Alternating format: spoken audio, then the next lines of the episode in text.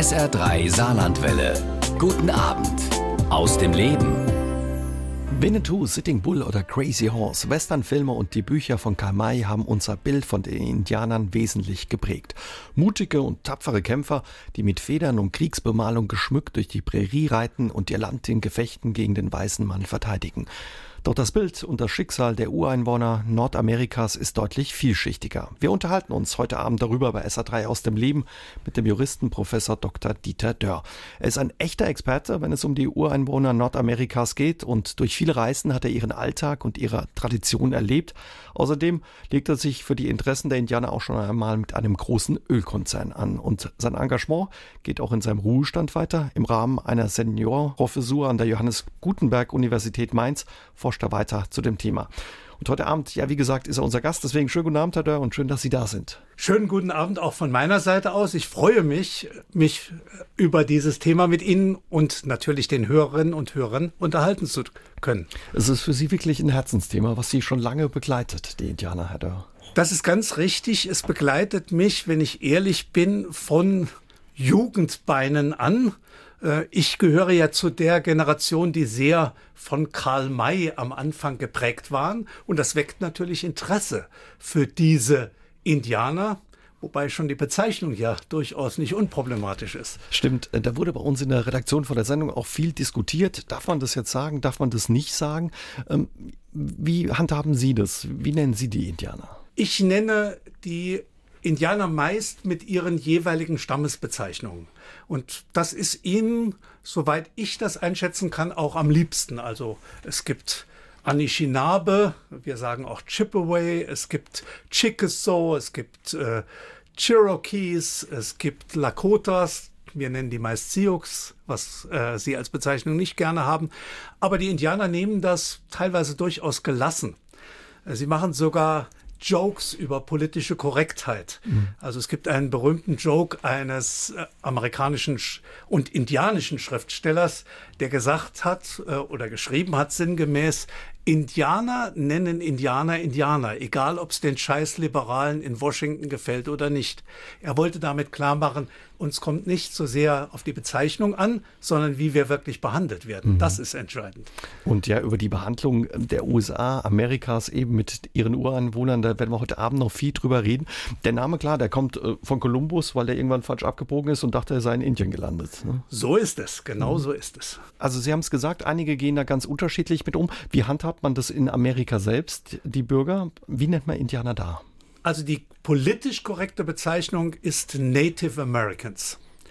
Und in Kanada, da ist ein bisschen anders, da ist die politisch korrekte Bezeichnung First Nations, was mir eigentlich besser gefällt, also die ersten Nationen, die da waren. In Deutschland hat sich das so eingebürgert und da würde das auch niemand ja so wahrnehmen, oder? So als politisch inkorrekt? Nein, überhaupt nicht, weil bei uns ja interessanterweise Indianer positiv besetzt sind.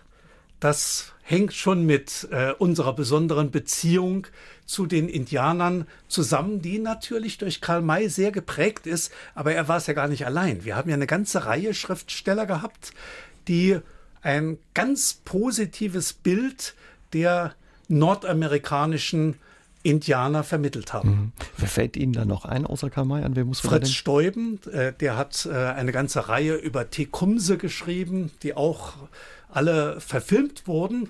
Übrigens später äh, zum großen Teil in der DDR. Da war der Indianerbegriff auch ganz positiv besetzt. Und bis heute gibt es da ja sehr viele Indianervereine. Äh, in der DDR wurden die Indianer auch so als Urkommunisten dargestellt, was, äh, wenn man sich ein bisschen näher damit beschäftigt, auch äh, ein Stück weit absurd ist äh, und auch von wenig Kenntnis der wirklichen Zusammenhänge zeugt.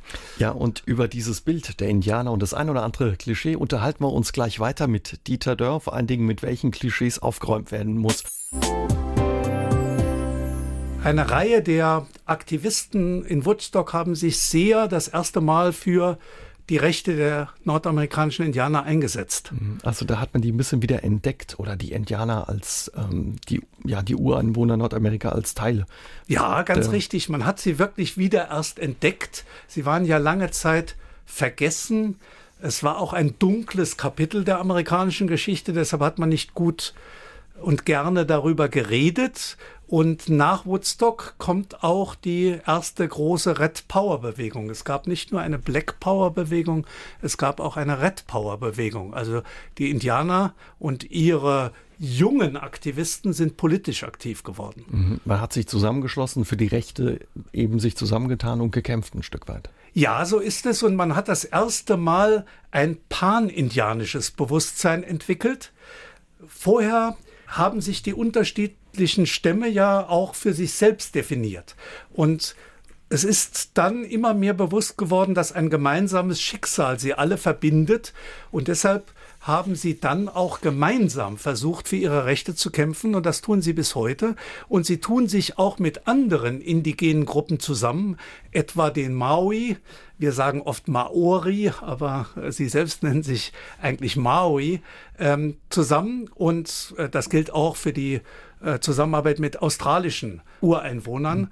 Also man hat erkannt, uns verbindet alle ein gemeinsames Schicksal. Und gemeinsam ist man natürlich stärker. Ja, und man ist politisch durchaus gemeinsam aktiv, auch auf der Ebene der Vereinten Nationen. Und war dort nach langen, langen Jahren sehr erfolgreich. Es gibt nämlich inzwischen eine umfassende Deklaration der Rechte der indigenen Völker. Das Indianerbild bei uns ist klar, wir haben es angesprochen, von Karl May geprägt, den Winnetou-Film, später kamen andere Filme dazu und äh, da hat jeder so ein bisschen ja Klischees im Kopf, die man salopp sagen könnte, auf keine Büffelhaut passen. Ne? Also der Indianer lebt immer in der Prärie, wird Rothaut genannt, er heult, spricht Sätze, die irgendwie nicht so vollständig irgendwie sind. Ne? Weißer Bruder spricht mit gespaltener Zunge, passt aber in Wirklichkeit nicht zu dem wirklichen Bild der Indianer, wie man sie in Amerika erleben kann. Nein, das äh, wirkliche Bild ist viel bunter. Es gibt schon ganz unterschiedliche Kulturen bei den unterschiedlichen Stämmen. Wir haben Stämme, die eine hochentwickelte Landwirtschaft schon bei Ankunft der Europäer besaßen, die föderal organisiert waren, die Landwirtschaft betrieben, die in großen Langhäusern lebten, also gar nicht in Zelten, wie wir das meinen, oder Tipis.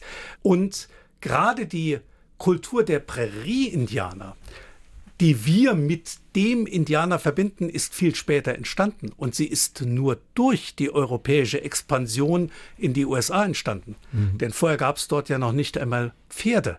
Die Pferde sind von den Spaniern, wie wir teilweise ja wissen, aber wie äh, es auch historisch richtig ist, in die neue Welt gebracht worden, haben sich dort unglaublich schnell ausgebreitet und haben eine ganz neue Kultur begründet, nämlich die der reitenden Büffeljäger. Mhm. Wie Aber, haben die Indianer das vorher gemacht? Wie sind die auf Büffeljagd gegangen? Äh, die sind auch auf Büffeljagd gegangen, soweit sie in diesen Bereichen lebten und haben aber das zu Fuß machen müssen, mussten sich also anschleichen, mussten ähm, eben bestimmte Jagdtechniken entwickeln. Man hat auch teilweise die Büffel über Abhänge herabgetrieben, damit sie da herunterstürzen. Äh, aber die Stämme haben ihre Kulturen teilweise völlig verändert. Etwa die Lakotas, also die Sioux, die für uns das Sindbild der kriegerischen Prärie-Indianer sind, die haben vorher sesshaft gelebt und sind erst durch die europäische Expansion nach Westen getrieben worden und vertrieben worden und wurden dann die Herren der Prärien in einem bestimmten Bereich, nämlich um die Black Hills herum. Das war so ihr Herzland. Und Sie haben gesagt, also die Indianer sind durchaus große Redner, ganz anders, wie man sie in Filmen teilweise erlebt. Und sie haben auch Humor. Ja, die Indianer sind ganz große Redner. Es ist übrigens auch ganz klar, weil sie ja keine Schriftsprache hatten in Nordamerika. Äh, in Mittel- und äh, Amerika war das ja teilweise anders. Aber in Nordamerika hatten sie keine Schriftsprache, deshalb musste alles mündlich überliefert werden. Also das, was wir Gesetze nennen, was wir Verhaltenskodizes nennen, äh, was Religion ist, musste alles mündlich immer von einer Generation zur nächsten weiter vermittelt werden. Und die großen Redner hatten ein unglaublich hohes Ansehen. Also die äh, weisen Männer äh, oder auch, wir nennen sie häufig Schamanen, aber sie waren teilweise viel mehr. Sie waren auch diejenigen, die die Geschichte der jeweiligen Nation weitererzählt haben. Und es ist ganz bemerkenswert, wie genau sie immer die Geschichte kannten. Also ich habe selbst mal einen alten, weisen Indianer kennengelernt, der nicht lesen und schreiben konnte, der aber alles über die Verträge seines Stammes wusste. Bis in alle Einzelheiten. Und er hat sie so genau gekannt, wie ich sie nachher nachlesen konnte. Das ist äh, verblüffend. Also mit Jahreszahlen, mit allem. Und, ja, und da sieht man, wie wichtig die mündliche Überlieferung war und was mich immer besonders äh, beeindruckt hat, ist der indianische Humor. Sie sind ganz große Scherzeerzähler, die sehr hintergründig sind. SR3 aus dem Leben am Dienstagabend, heute mit dem Juristen und Indianerkenner Professor Dieter Dörr. Gemeinsam ja tauchen wir ein Stück weit ein in die Geschichte von Sitting Bull und Crazy Horse und ja bei uns klingeln die Telefone kräftig. Jörg Fuhrmeister hört uns zu. Er war selbst 1981 in Kanada und hat dort Indianer getroffen. Doch ähm, er hat uns erzählt, er ist auch auf viele Depressionen gestoßen.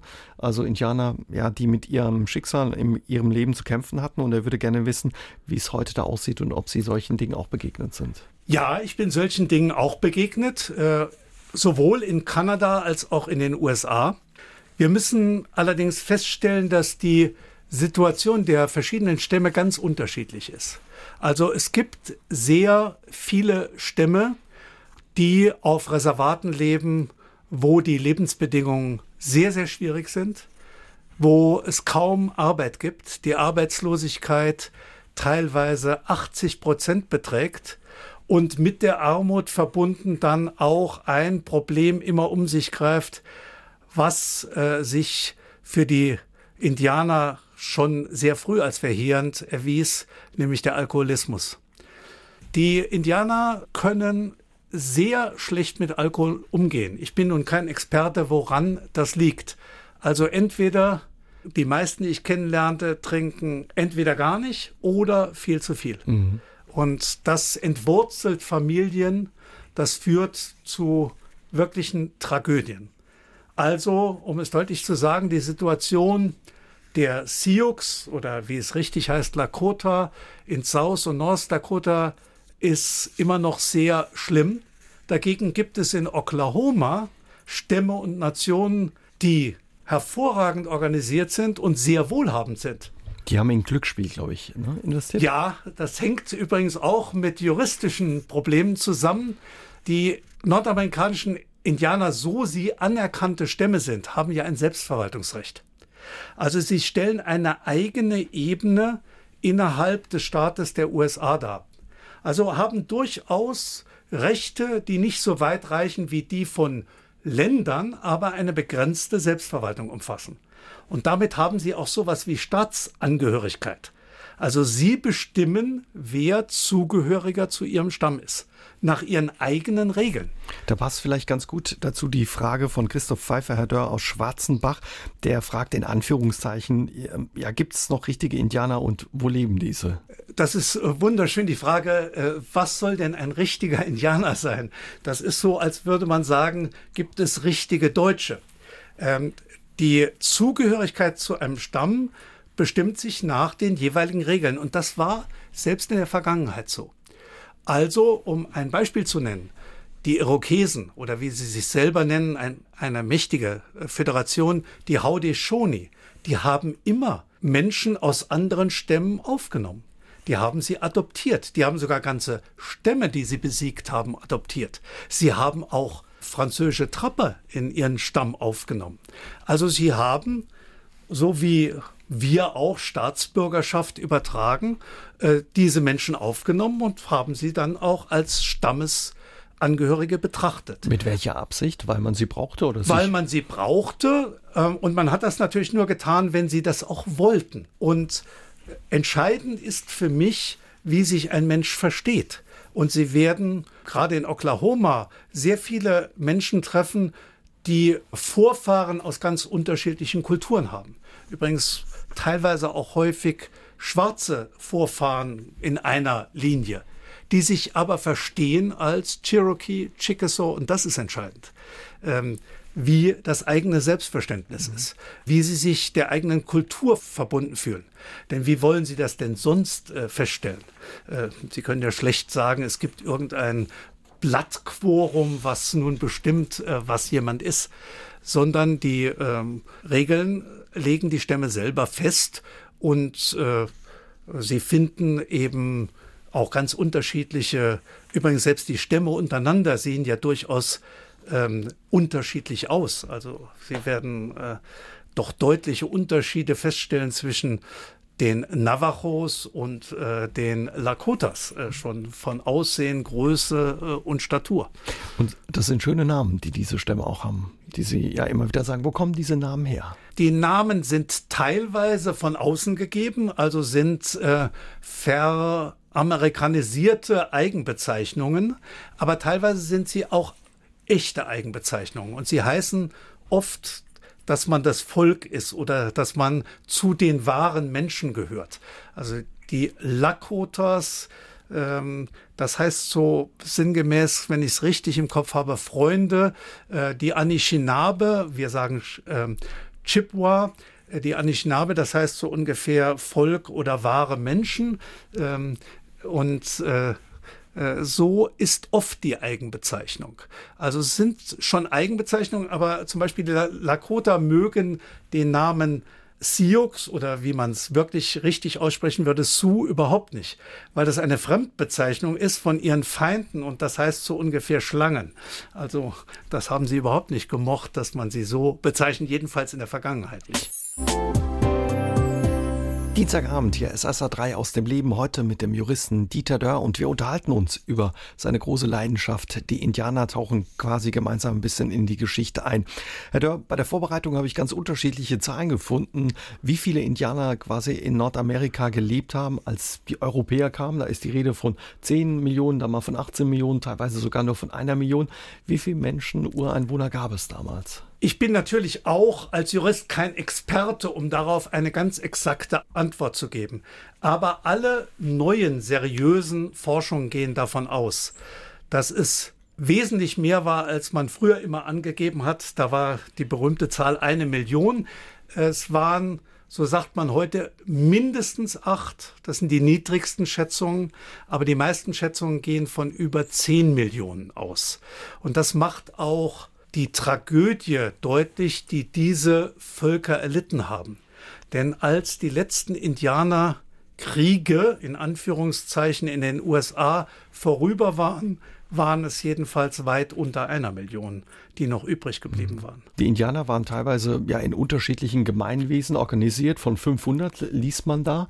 Ähm, aber als die Europäer dann im 17. Jahrhundert ankamen, also nicht Kolumbus, dann ein bisschen früher kamen, dann später eben die Siedler, die sich da quasi ja niederlassen wollen, trafen wir erstmal auf Indianer, die gut organisiert waren und die auch militärisch durchaus was entgegenzuhalten hatten. Genauso ist es. Man traf an der Ostküste auf gut organisierte Föderationen, die meist aus unterschiedlichen Dörfern bestanden. Das waren übrigens auch alles sesshafte Stämme, die eine sehr ausgeprägte Landwirtschaft besaßen.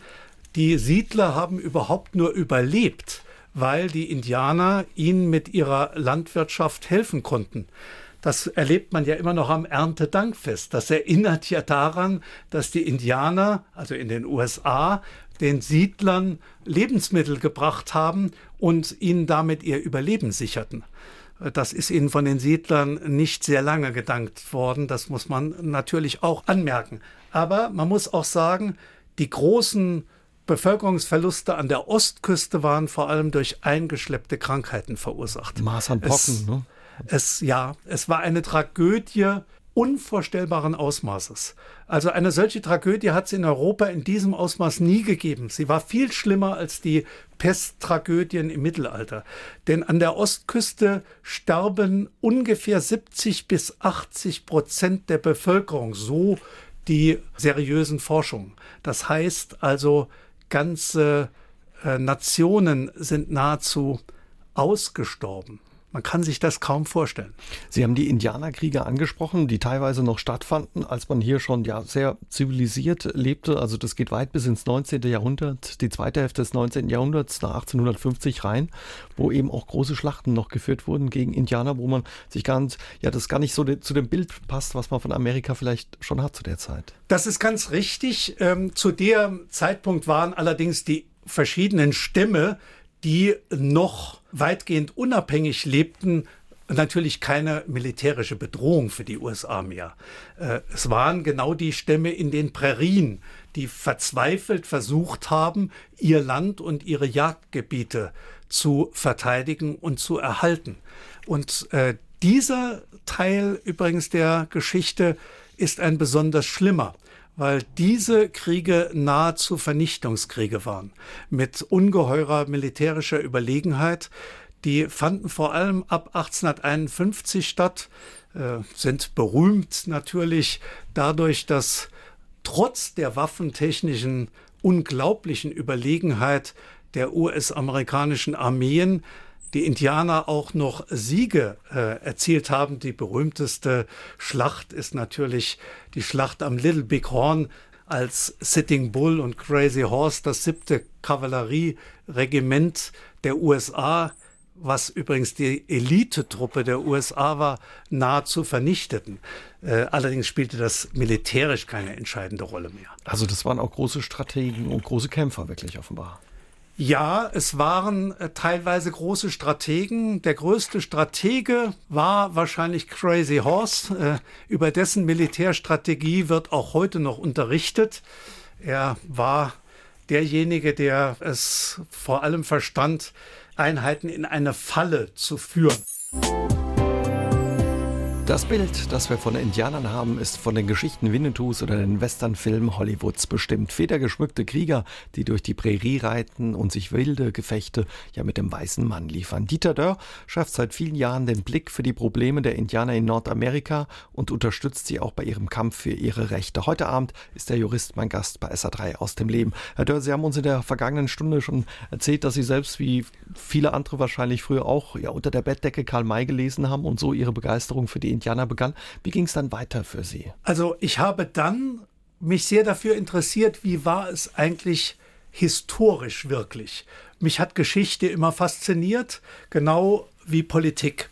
Und habe dann mehr und mehr versucht, Bücher zu erwerben, bei denen man die historischen Ereignisse genauer nachverfolgen kann. Mhm.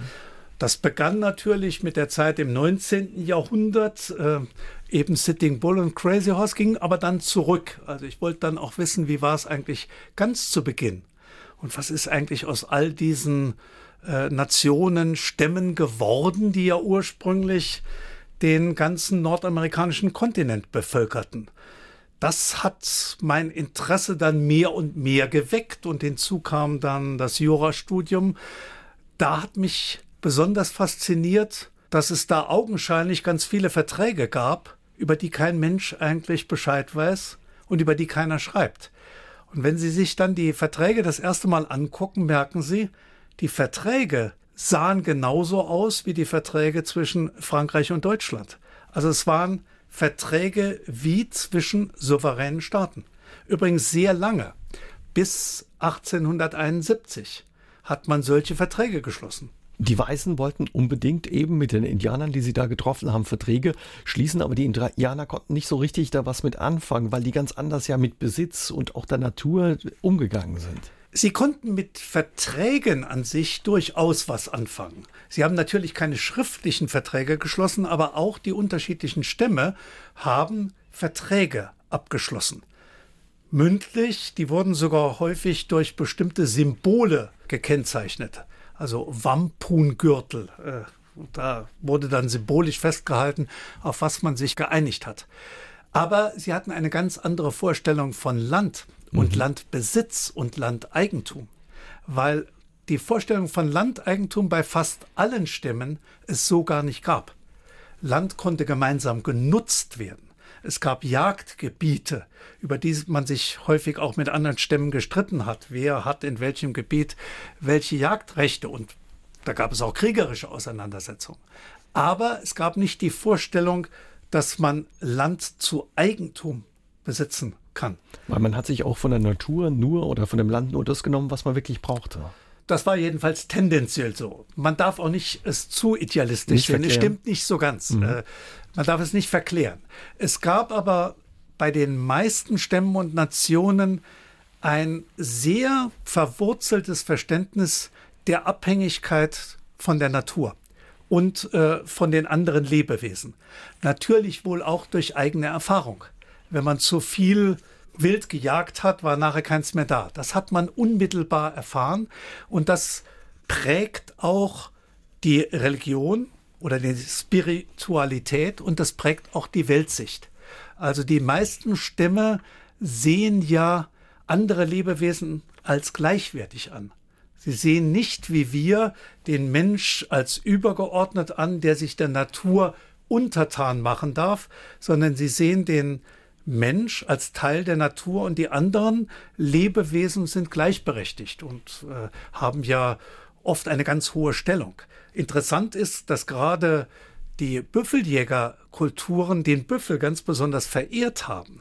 Also man hat nicht eigentlich das Recht gehabt, Büffel ohne Grund äh, umzubringen, sondern äh, man hat eine besondere Beziehung zu diesem Tier entwickelt. Und das ist bei vielen Stämmen.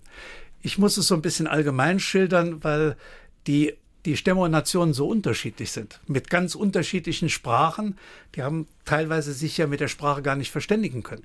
Also die Sprachen sind mindestens so unterschiedlich wie zwischen Ungarisch und Deutsch, um es zu verdeutlichen. Dienstagabend hier ist SA3 aus dem Leben. Heute mit dem Juristen und Völkerrechtler Dieter Dörr, der sich seit vielen Jahren für das Selbstbestimmungsrecht der Indianer Nordamerikas einsetzt. Wir haben über die Verträge gesprochen, Herr Dörr, die die westlichen ähm, ja, Einwanderer, Siedler eben mit den Indianern gerne abgeschlossen haben. Das waren hauptsächlich die Engländer, Franzosen, aber auch die Niederländer. Ähm, diese Verträge wurden aber auch immer wieder gerne gebrochen. Ja, und das Interessante ist, äh, sie wurden nicht von den angeblich unzivilisierten teilweise auch als Wilde bezeichneten Indianer gebrochen, sondern immer wieder von den Europäern und später von den US-Amerikanern. Also man setzte sich immer wieder über Verträge hinweg. In den Verträgen wurden ja oft festgelegt, ihr tretet gewisse Gebiete ab, aber das Rest eures Landes soll euch von nun an für immer gehören. Manche Verträge haben ganz blumige Formulierungen, solange Wasser fließt und die Sonne scheint und ähnliches. Aber das hat meist nicht lange gedauert, oft nur wenige Jahre. Reservate spielten dann eine große Rolle eben auch. Anja Grauser hört uns zu und würde gerne wissen, wo die großen Indianerreservate lagen oder liegen wo sie heute liegen. Sie Reservate heute liegen. sind ja später erst entstanden. Also man hat ähm, ja am Anfang hatten hat man die Indianer in ihren Gebieten durch Verträge zurückgedrängt. Dann hat man diese den Indianern verbliebenen Gebiete als Reservate organisiert und hat auch versucht, die Indianer mehr und mehr unter Kontrolle dort zu stellen. In den Reservaten die übrigens nicht überall Reservate heißen, aber das sind äh, Besonderheiten. Also im Indianergebiet ist es so, dass das nur bedeutet, dass der jeweilige Stamm ein Selbstverwaltungs- und begrenztes Selbstregierungsrecht hat. Kann man vergleichen, zum Beispiel mit der Stadt Saarbrücken oder mit, der, mit einem Kreis, mit, mit einem der Kreis. Stadt Saarbrücken. Es geht aber nicht so weit wie ein Bundesland. Was die meisten Europäer völlig falsch verstehen. Das Land im Reservat gehört nicht zwingend Indianern. Das ist keineswegs so. Also Landeigentum richtet sich nach ganz normalen Eigentumsrechten. Wer hat das Land erworben? Und äh, es gibt Reservate, da gehört das ganze gute Land weißen Farmern. Das beste und eigentlich tragischste Beispiel ist ein ziemlich großes Reservat in Minnesota White Earth Reservation, da gehört über 90 Prozent des Landes weißen Farmern und weißen Eigentümern und äh, auch äh, äh, Eigentümern, die das zur Freizeitnutzung dort erworben haben und gerade mal knapp 10 Prozent indianischen Familien. Und dann wird deutlich, warum der Stamm keine besonders guten äh, Voraussetzungen hat, um für Wohlstand äh, seiner Mitglieder zu mhm. sorgen. Wo liegen die größten Reservate? Das allergrößte liegt in vier Staaten, also hauptsächlich in Arizona. Das ist das Reservat der Navajo. Das ist das größte Reservat überhaupt. Dann gibt es sehr äh, viel Indianerland. Dort heißt es aber meist nicht Reservat in Oklahoma, denn man hat ganz viele Stämme und Nationen nach Oklahoma zwangsumgesiedelt. Ein ziemlich trauriges Kapitel äh, amerikanischer Geschichte. Und dann gibt es noch große Reservate in South Dakota, North Dakota, auch in Minnesota, aber in sehr vielen Staaten. Also sie sind bunt verteilt. Aber sie sind natürlich im Laufe der Zeit immer kleiner geworden. Sie haben die Umsiedlung angesprochen, das ist das eine. Ähm, nach den Indianerkriegen, wir haben vorhin darüber gesprochen, Sie angesprochen, hat man auch versucht, die Indianer zu integrieren. Wie, wie sah das aus? Konnten Sie Ihre Kultur auch noch leben oder wie sieht überhaupt das Leben in solchen Reservaten aus? Das Kapitel der Zwangsassimilierung, was es übrigens zweimal gab, das war vielleicht das traurigste und schlimmste Kapitel für die kulturelle Identität der unterschiedlichen Stämme und Nationen. Das begann ab 1890 und wurde genannt Kill the Indian to save the man. Das hieß nicht, bringt die Indianer um, sondern Treib ihnen das betreibt ihnen das Indianersein aus. Also alle Kinder wurden den Eltern weggenommen und auf ganz entfernte Boarding Schools gebracht, die meist von Missionaren geführt wurden ganz schreckliche Internate. Zustände herrschten dort. Wer Indianisch sprach, wurde drakonisch bestraft. Den Indianern wurden die Haare abgeschnitten. Wenn ein indianisches Wort fiel, wurde ihnen der Mund mit Seife ausgewaschen. Ähm, sie mussten sich zum Christentum bekehren. All diese Dinge. Das war also ab 1890. Das führte zu einer Katastrophe und wurde dann geändert. Und man gab den Indianern eine begrenzte Selbstverwaltung zurück. Allerdings hatte die Politik noch einen ganz schlimmen weiteren Aspekt. Das Stammesland wurde parzelliert, also den Stämmen weggenommen und allen Familien wurde Land gegeben, 160 Acres, und der Rest wurde an weiße Interessenten aufgeteilt. Das war der größte Landverlust, den die Stämme erlitten haben. Später unter Roosevelt, ab 1934, wurden die Selbstverwaltung in den Reservaten wieder eingeführt. Aber dieses Gesetz hatte dazu geführt, dass ganz viele Grundstücke nun weißen Farmern gehörten. Kämpfer für die Gerechtigkeit, schrieb die Saarbrücker Zeitung vor einigen Jahren über meinen heutigen Gast bei SA3 aus dem Leben, Dieter Dörr. Der Jurist hat den Blackfeet-Indianern bei den Rechtsfragen gegen große Ölkonzerne geholfen. Und über seinen Einsatz für die Ureinwohner Nordamerikas im Kampf gegen eben diese großen Ölkonzerne unterhalten wir uns heute Abend bei SA3 aus dem Leben. Herr Dörr, große Ölgesellschaften. Petrofina war eine damals, die wollten im Heiligen Land der Schwarzfuß-Indianer nach Öl bohren. Sie haben darauf ein ja, Gutachten für die Indianer erstellt. Das Ergebnis, vereinfacht gesagt, war ein öffentlicher Druck, der entstanden ist. Und ja, der Ölkonzern hat kein Loch im Heiligen Land gebohrt. Klingt jetzt so einfach, war es auch so einfach? Es waren viele äh, Gruppen beteiligt, die versucht haben, dies zu verhindern. Ich habe ein kleines Stück dazu beigetragen, weil mich traditionelle Führer der Blackfit darum gebeten haben, vor allem einer, Floyd Heavy Runner, damals ein engagierter äh, Kämpfer gegen dieses Ölbohrvorhaben. Es ging um ein bestimmtes Gebiet, Badger to Madison, äh, ein unheimlich schönes Gebiet äh, in den Rocky Mountains in Montana. Und die Vertragslage war unklar, weil es kein Teil des Reservats ist, dieses Gebiet, aber den Blackfeet dort bestimmte Rechte zugesagt worden sind. Und ich habe den Vertrag äh, so verstanden, dass damit jedenfalls Ölbohren in diesem heiligen Land äh, verboten ist. Mhm. Und äh, letztlich hat Bill Clinton äh, dieses Vorhaben gestoppt. Ich bin nicht sicher, ob es nicht wieder aufgegriffen wird, äh, denn wir haben jetzt einen Präsidenten, dem die Rechte indianischer Stämme ziemlich egal sind. Äh, er hat ja auch schon viele Auseinandersetzungen mit verschiedenen Stämmen geführt und ist jetzt gerade wieder dabei, Land äh, für Nutzung zu öffnen, die ähm, den indigenen Stämmen überhaupt nicht gefallen.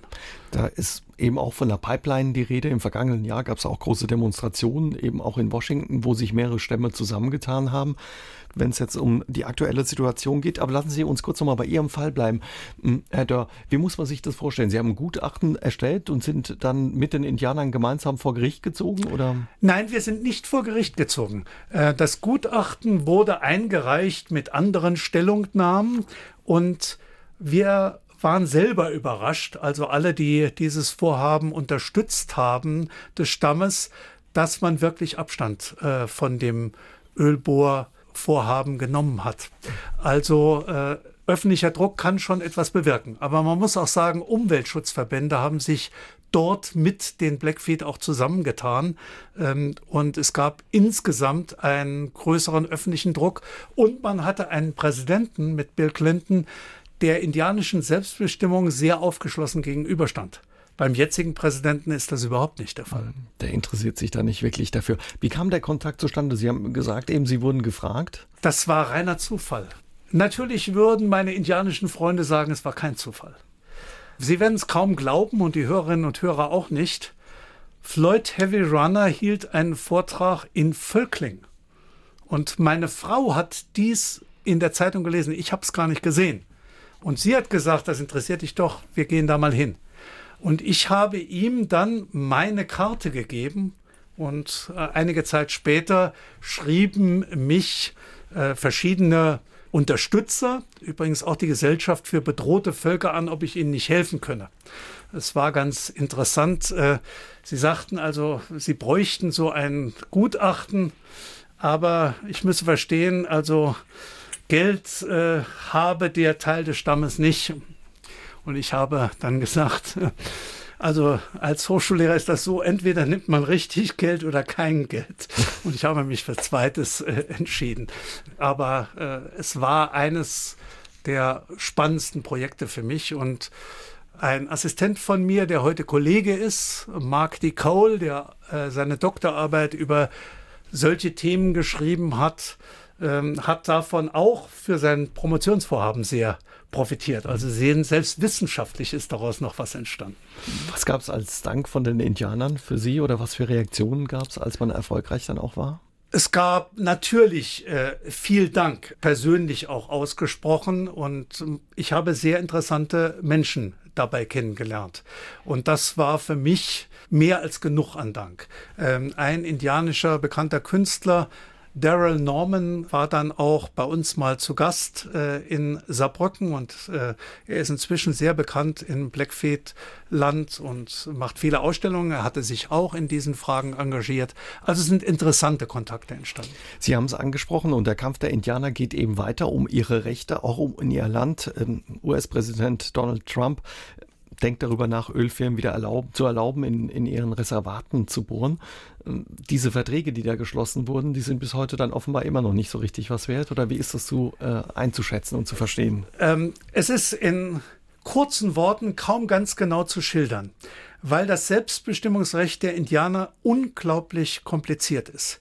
Die Stämme haben durch Verträge, aber auch insgesamt auf ihrem die Amerikaner werden sagen Indian Country, ein Selbstregierungs- und Selbstbestimmungsrecht. Das kann aber vom Kongress eingeschränkt werden. Zum Besten der Indianer, wie es heißt.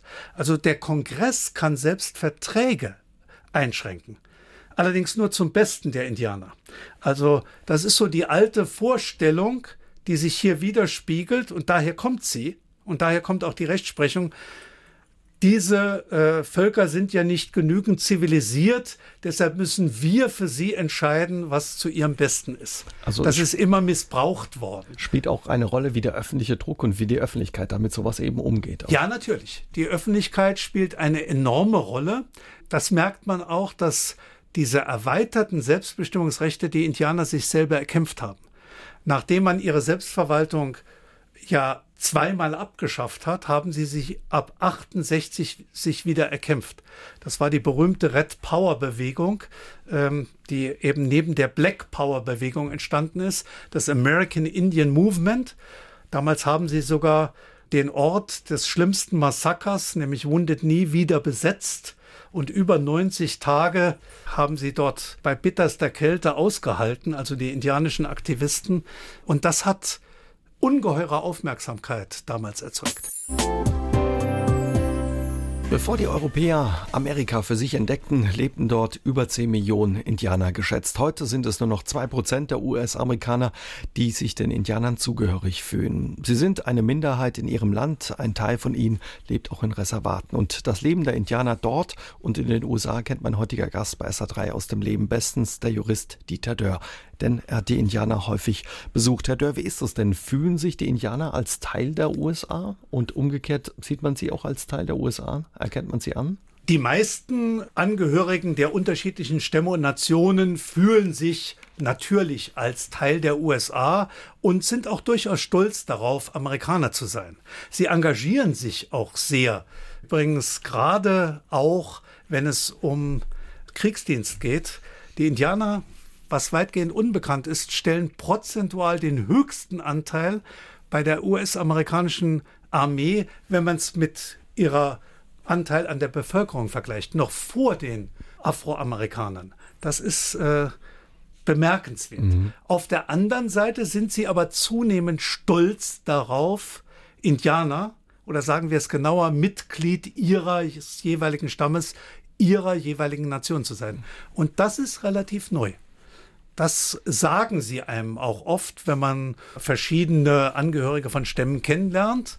Ähm, und sie erzählen einem 20 Jahre zuvor oder 30 Jahre zuvor, da habe ich darüber nicht geredet. Nun bin ich stolz darauf, Chickasaw zu sein und erzähle das jedem. Wie ist das umgekehrt? Wie geht Amerika mit diesem Kapitel der eigenen Geschichte um? Es gab unter Obama auch sowas wie eine Entschädigung. Es gab immer wieder Entschädigungen. Unter Obama gab es äh, viele Maßnahmen, die ausgesprochen positiv waren. Obama hat auch verschiedene Stammesangehörige in seine Regierungsmannschaft übernommen, gerade an den Stellen, wo es um diese Fragen ging. Das ist äh, auf jeden Fall so.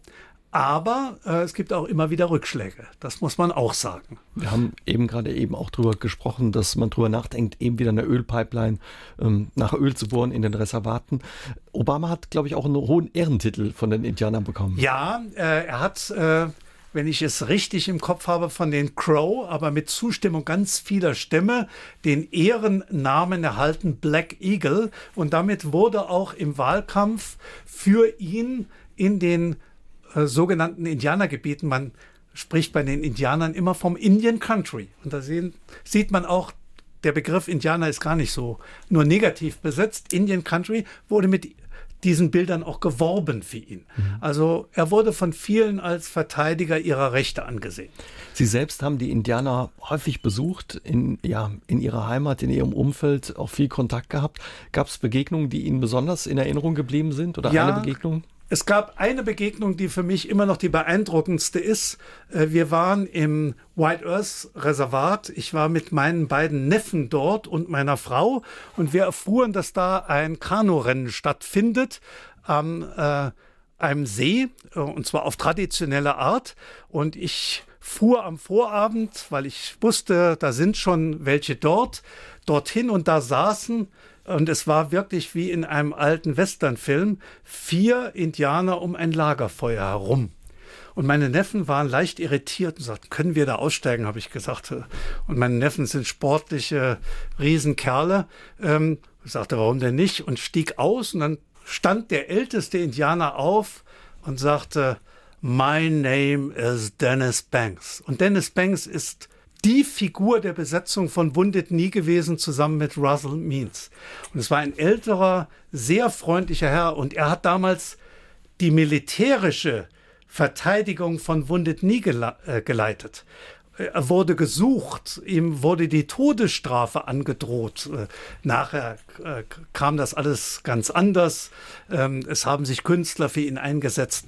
Also er war ein durchaus furchterregender Mensch zur damaligen Zeit und es gibt Bilder mit ihm, wo er mit äh, einem Schnellfeuergewehr da oben bei Wundet nie steht. Und ich habe diese Dokumentation mal gesehen.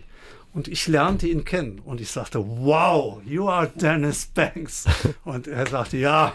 Und wir kamen unheimlich ins Gespräch. Es war für mich die beeindruckendste Begegnung, dass ich Dennis Banks persönlich mal getroffen habe. Das hätte ich nicht geglaubt vorher. Ein besonderer Moment. Herr Dörr, vielen Dank für Ihren Besuch heute Abend. Das war spannend. Man merkt, Sie sind begeistert und ja, kämpfen auch mit ganzem Herzen ja für diese Sache. Ihnen weiterhin viel Erfolg und viel Freude bei Ihrer Arbeit. Danke für Ihren Besuch, Herr Dörr. Ich habe zu danken. SR3 aus dem Leben. Immer dienstags im Radio, danach als Podcast auf sr3.de.